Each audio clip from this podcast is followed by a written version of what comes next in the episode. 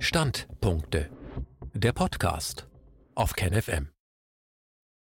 Corona-Untersuchungsausschuss Teil 41 oder 16.3 Majestätsbeleidigung oder notwendige Prüfung. Ein Standpunkt von Jochen Mitschka. In der Corona-Ausschusssitzung Nummer 16 vom September 2020 wurde das Thema die Corona-Sprechstunde Hilfe zur Selbsthilfe bei Masken, Tests, Quarantäne zunächst intern besprochen, dann mit Professor Martin Schwab, einem Rechtswissenschaftler, und schließlich mit Rechtsanwalt Sattelmeier. Rechtsanwalt Sattelmeier berichtete über seine Erfahrungen hinsichtlich strafrechtlich relevanter Themen, sowohl in Bezug auf Teilnehmer an Demonstrationen als auch mit Blick auf Übergriffe gegen Menschen, die keine Masken trugen, aber auch unter Berücksichtigung von Taten, die durch Menschen ohne Masken begangen wurden. Nachdem Dr. Füllmich darauf hingewiesen hatte, wie die Polizei in Berlin bewusst eine Kesselsituation erzeugt hatte, um dann mit der Begründung, keine Abstände die Demonstration auflösen zu können, fragte er Sattelmeier nach seinen Erfahrungen. Dieser wies darauf hin, dass er die Polizei darauf aufmerksam gemacht hatte, dass durch die Absperrung und die Beschränkung der Bewegungsfreiheit der Demonstranten die Situation erst eintreten würde, dass diese die Abstände nicht einhalten könnten und dass die Polizei verpflichtet wäre, bei der Einhaltung der Auflagen für die Demonstration mitzuwirken. Was man achselzuckend ignoriert hätte, woraus er schloss, dass der Infektionsschutz für die Regierung Berlins offensichtlich doch nicht so wichtig war. Er berichtete, dass schon sehr früh immer wieder von Auflösung auf Seiten der Polizei die Rede war, ohne dass aber den Demonstranten durch Ausweitung der Absperrungen überhaupt ermöglicht wurde, die Abstände einzuhalten. Er habe dann angesichts der drohenden Auflösung selbst die Menschen aufgefordert, vor der Bühne die Abstände einzuhalten, was dann auch erfolgreich dazu führte, dass Menschen den Bereich verließen, worauf der Grund für die Auflösung dort weggefallen war Dr. Füllmich fragte dann, woher man eigentlich wissen könne, ob der Abstand von 1,5 Metern eingehalten wird und wie könne man denn überhaupt den genauen Abstand feststellen. Daraufhin erklärte Rechtsanwalt Sattelmeier, dass das eben gar nicht möglich ist. Er bearbeite gerade Fälle, in denen ein Bußgeld aufgrund von Nichteinhaltung der Abstände verhängt worden war. In den Anzeigen wäre lapidar bemerkt worden, dass der Abstand nicht eingehalten worden wäre, ohne aber zu beschreiben, wie der Mindestabstand überhaupt festgestellt wurde. Das wäre auf den Demonstrationen auch der Fall gewesen. Die Feststellung der Abstände wäre willkürlich erfolgt. Dabei wäre zum Beispiel nie ermittelt worden, ob Menschen, die zusammenstanden, aus einem Haushalt stammten, und außerdem hätte es in Berlin eine Regelung gegeben, nach der sich bis zu zehn Personen treffen durften im Ausschuss wurde dann über Aktionen berichtet, die sich künstlerisch und witzig zu den Auflagen äußerten. So gab es zum Beispiel in Google Maps mit witzigen Icons Hinweise auf Geschäfte, die auch Menschen als Kunden begrüßten, welche von der Maskenpflicht befreit waren, und andererseits Hinweise auf Geschäfte, die solche Kunden abwiesen. Ein anderes Beispiel war die Masken-App, ein lustiges kleines Hörspiel, das berichtete, wie eine Handy-App angeblich vor dem Virus schützt Rechtsanwalt Sattelmeier wies darauf hin, dass zwar Menschen, die aus gesundheitlichen Gründen keine Maske tragen können, ausdrücklich in den Verordnungen ausgenommen wären, dass sich aber in der Praxis im Einzelhandel eine Art Paralleljustiz entwickelt hätte, welche rigoros Maskenpflicht für jeden durchsetzen wolle, was sogar dazu führt, dass Straftaten begangen werden Zitat: Es findet eine immer größere Spaltung der Gesellschaft statt, die sich dann auch in Straftaten manifestiert, wo man sagt, es kommen Leute mit Straftaten in Berührung, die noch nie in irgendeiner Form strafrechtlich in Erscheinung getreten sind.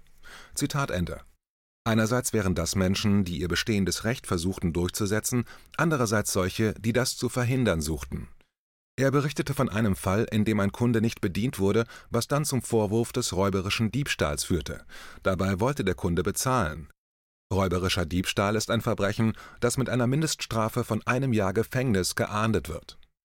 Diese Fälle wären noch gar nicht in die gerichtlichen Verfahren gekommen und würden demnächst die Gerichte stark beschäftigen. Ein weiteres Beispiel betraf einen Durchschnittsbürger, der noch nie irgendetwas mit der Polizei zu tun gehabt hatte, der zum Straftäter gemacht werden sollte, weil er ein Schild am Rosa-Luxemburg-Platz hochgehalten hatte mit der Aufschrift Die Apokalypse fällt aus, Herr Drosten.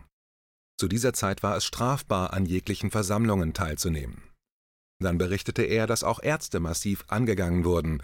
Er hätte das auch auf verschiedenen Demonstrationen erlebt, bei denen die Maskenpflicht zur Auflage gemacht wurde und die Befreiung durch ein Attest oder amtliches Schriftstück glaubhaft gemacht werden musste.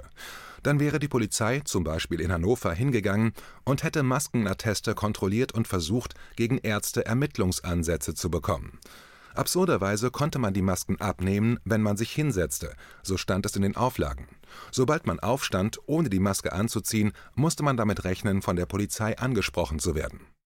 Die Polizei hätte aber die Erleichterung einfach nicht beachtet und auch Menschen angesprochen, die auf dem Boden saßen und deshalb die Maske nicht tragen mussten und nach dem Attest gefragt, was rechtswidrig gewesen wäre. Und leider passierten in letzter Zeit immer mehr Dinge durch die Polizei, die eindeutig rechtswidrig sind. Und man könne nichts dagegen tun. Wenn man als Rechtsanwalt zum Beispiel von der Polizei daran gehindert wird, zu einem Mandanten zu gehen, muss man erst einmal einen Eilantrag beim Gericht stellen, der aber in der akuten Situation nichts mehr ändert. Sattelmeier berichtete dann, dass ab September 2020 in Nordrhein-Westfalen eine neue Corona-Verordnung in Kraft trat, welche zwar Maskenbefreiung per Attest beinhaltete, aber forderte, dass in dem Attest die Gründe aufzuführen wären. Das bedeutet, dass nur noch befreit ist, wer ein Attest mit Diagnose vorweisen kann, was eine grobe Verletzung der ärztlichen Schweigepflicht ist. Per Gesetz wird damit die ärztliche Schweigepflicht aufgehoben auch in Bayern hätte ein Gericht festgestellt, dass das Attest eine Diagnose enthalten müsse. Professor Schwab erklärte dazu, dass es in Würzburg im Fall eines Gerichtsverfahrens eine Frage der Glaubhaftmachung gewesen wäre, als die Richter die Gründe für die Attestausstellung anforderten. Das wäre keine allgemeine Aufhebung der Schweigepflicht, sondern auf einen akuten Fall bezogen die gerichtliche Einforderung der Begründung. Dieses Vorgehen wäre aber nicht neu. Sicher könnte man in ein Gesetz schreiben, dass ein Befreiungsattest nur von einem Amtsarzt erstellt werden kann. Das wäre aber nicht geschehen. Gegenüber einem approbierten Arzt dann zu behaupten, dass man ihm nicht glaubt, was er schreibt, ist ein unzulässiger Generalverdacht. Dann wurde über einen Fall aus dem Familienrecht gesprochen. Die Mutter verweigerte dem geschiedenen Mann den Zugang zum gemeinsamen Kind ohne Vorlage eines negativen Corona-Tests. Das ginge nur, so Professor Schwab, wenn es in einer gerichtlichen Regelung festgelegt ist. Ansonsten ist das Kind zum Umgang mit dem Vater berechtigt. Die willkürliche Maßnahme der Mutter würde nicht nur das Recht des Vaters verhindern, sondern auch, dass er seiner Pflicht als Vater nachkommt. Rechtsanwalt Sattelmeier berichtete, dass er einen ähnlichen Fall bearbeitet hätte. Dort hätte eine Mutter dem Vater den Wochenendumgang mit dem gemeinsamen Kind verweigert, weil dieser an einer Corona-Demo teilgenommen hatte und sich über Facebook kritisch zu den Regierungsmaßnahmen geäußert hatte. Die Richterin hatte tatsächlich zunächst dem Antrag der Mutter stattgegeben und dem Vater den Umgang mit dem Kind für das betreffende Wochenende verboten. Es kam dann zu einer mündlichen Verhandlung. Dabei stellte sich heraus, dass die Mutter gerade mit den Kindern aus Spanien zurückgekommen war, einem Risikogebiet nach Angabe des Robert Koch Institutes, woraus dann zu schließen war, dass nicht das Kindeswohl im Vordergrund stand, sondern die Mutter willkürlich versuchte, dem Vater den Umgang mit dem Kind zu verweigern. Deshalb beschloss dann das Gericht, dass der Kontakt des Vaters zu seinem Kind unmittelbar nach der Verhandlung nachgeholt werden konnte. Aber es wäre bedenklich, dass die Gesellschaft bereits so weit gespalten ist, dass Gerichte entscheiden, dass Vätern der Umgang mit ihren Kindern verweigert wird, weil sie an einer Demonstration gegen die Corona-Maßnahmen teilgenommen hatten. Sattelmeier berichtete, dass er seinen Beruf seit 18 Jahren ausübe, aber so absurde Fälle wie in dieser Krise durch die Regierungsmaßnahmen noch nie erlebt hätte. Dr. Wodak wies dann auf ein Gesetz hin, das viele Dinge erklären würde, die man 2020 beobachtete. Es handele sich um das Gesetz zur Modernisierung der epidemiologischen Überwachung übertragbarer Krankheiten vom 17. Juli 2017. Es hätte weder eine öffentliche Diskussion noch Berichte in den Medien dazu gegeben. Auch in den Anhörungen wären nur Spezialisten zu Wort gekommen. Dabei enthalte das Gesetz schwerwiegende Ermächtigungen, zum Beispiel in Paragraph 13.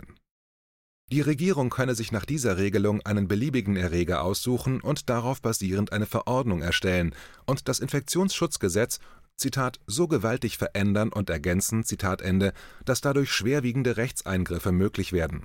Entscheidend laut dem Gesetz ist eine, Zitat, schwerwiegende Gefahr, Zitat Ende, ohne genaue Definition, was darunter zu verstehen ist. Im Übrigen könne man das Gesetz auch, Zitat, Datenerntegesetz, Zitat Ende, nennen. Die Schweinegrippe war die mildeste Grippesaison seit vielen Jahren gewesen. Damals, also vor diesem Gesetz, hatte man auch behauptet, dass Zitat eine schwerwiegende Gefahr für die Allgemeinheit Zitat Ende bestanden hätte. Mit diesem neuen Gesetz könne man nun jede beliebige angebliche Gefahr benutzen, um mit Verordnungen die Rechte der Menschen drastisch einzuschränken. Sattelmeier berichtete dann, dass er im Wahlkreis von Karl Lauterbach wohne, nur ein paar hundert Meter entfernt. Er hätte seinen Bundestagsabgeordneten angeschrieben, sich vorgestellt und sachliche Fragen gestellt, worauf er keinerlei Antworten erhalten hatte Dr. Füllmich fragte dann, dass es später einmal entscheidend sein wird, ob die Protagonisten der Verbreitung von Angst und Schrecken absehen konnten, welche Folgen ihre Äußerungen haben werden, wie sie sich schon 2020 in den Berichten der Anwälten spiegelten.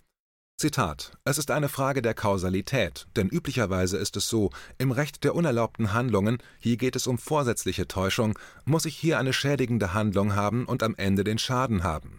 Dazwischen brauche ich noch Verschulden, aber auch Kausalität. Zitat Ende.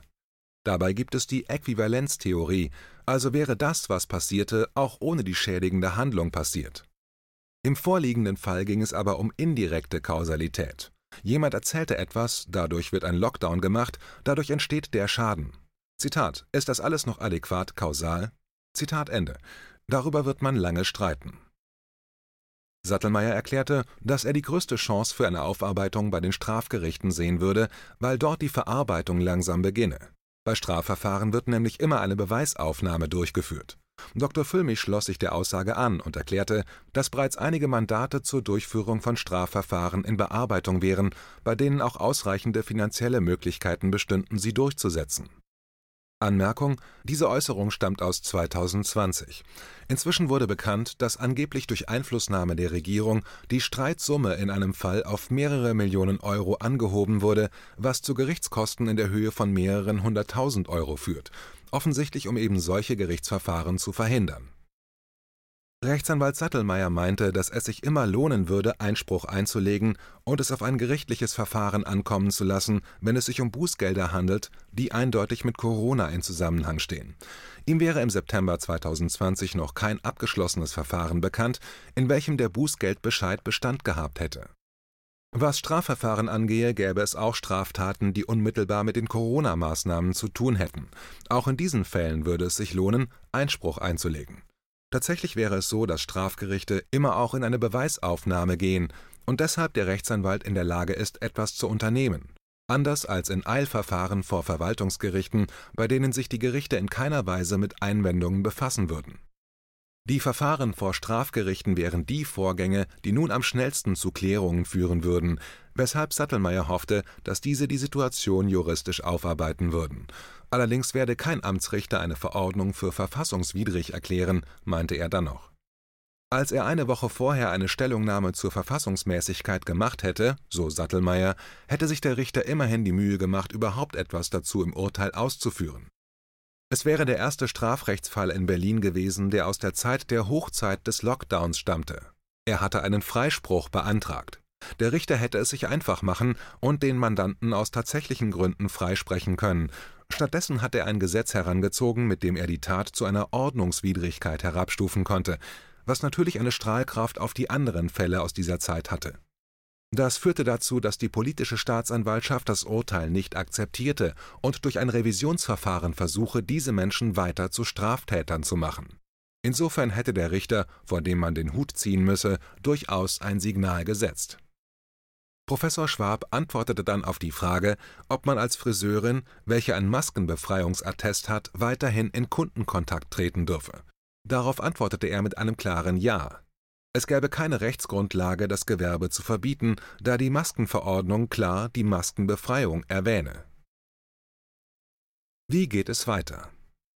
In der nächsten Woche beginnt die Zusammenfassung der Sitzung 17, die das Thema behandelt, die Volkswirtschaft im Griff der Pandemie.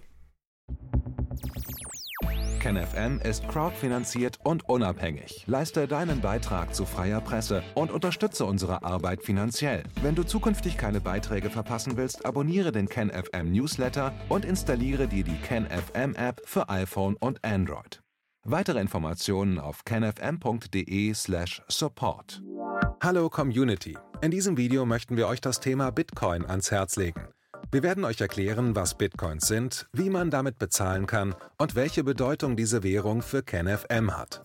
Viele von euch haben sicher schon von Bitcoin gehört oder nutzen es sogar privat.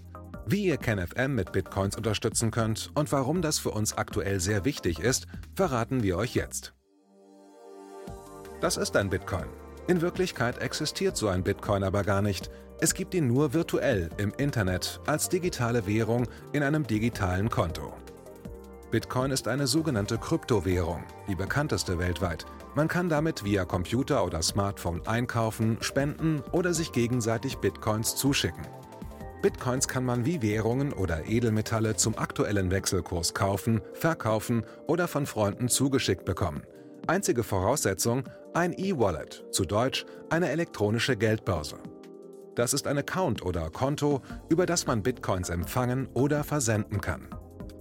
Wie ihr wisst, nutzen auch wir bei KenFM schon seit ein paar Jahren Bitcoin, damit wir im Notfall auch finanziell unabhängig bleiben können, zum Beispiel von Banken, die uns nicht mehr mögen. Da viele Banken mit unserer Berichterstattung nicht einverstanden sind und nicht im Zusammenhang mit KenFM genannt werden möchten, kam es in den letzten Monaten so weit, dass uns gar keine Bank mehr mag. Weshalb wir leider damit rechnen müssen, vom kompletten IBAN-Zahlungsverkehr ausgeschlossen zu werden. Deshalb der Appell an euch, beschäftigt euch jetzt schon mit der Funktionsweise von Bitcoin, damit ihr uns auch im Notfall trotzdem weiter unterstützen könnt. Alles, was ihr dafür tun müsst, ist, eure bisherige Unterstützung in Euro einfach in Bitcoin an uns zu senden. Dazu legt ihr einfach eine kostenlose E-Wallet an, wandelt einen Betrag eurer Wahl in Bitcoin um und sendet uns diesen an unseren Bitcoin-Account. Den Link findet ihr unter jedem unserer Beiträge sowie unter diesem Video. Alternativ dazu könnt ihr aber auch diesen QR-Code mit eurem Smartphone scannen. Übrigens, eine detaillierte Schritt-für-Schritt-Anleitung haben wir zum Nachlesen für euch schon einmal vorbereitet. Ihr findet sie auf canfm.de/bitcoin. Ob Bitcoin oder Kryptowährungen wirklich die Zukunft des Geldes sind, wissen wir nicht.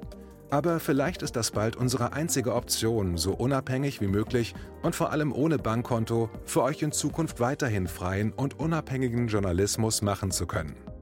Wir hoffen sehr auf eure Unterstützung und sagen jetzt schon tausendmal Danke. Euer Team von KenFM.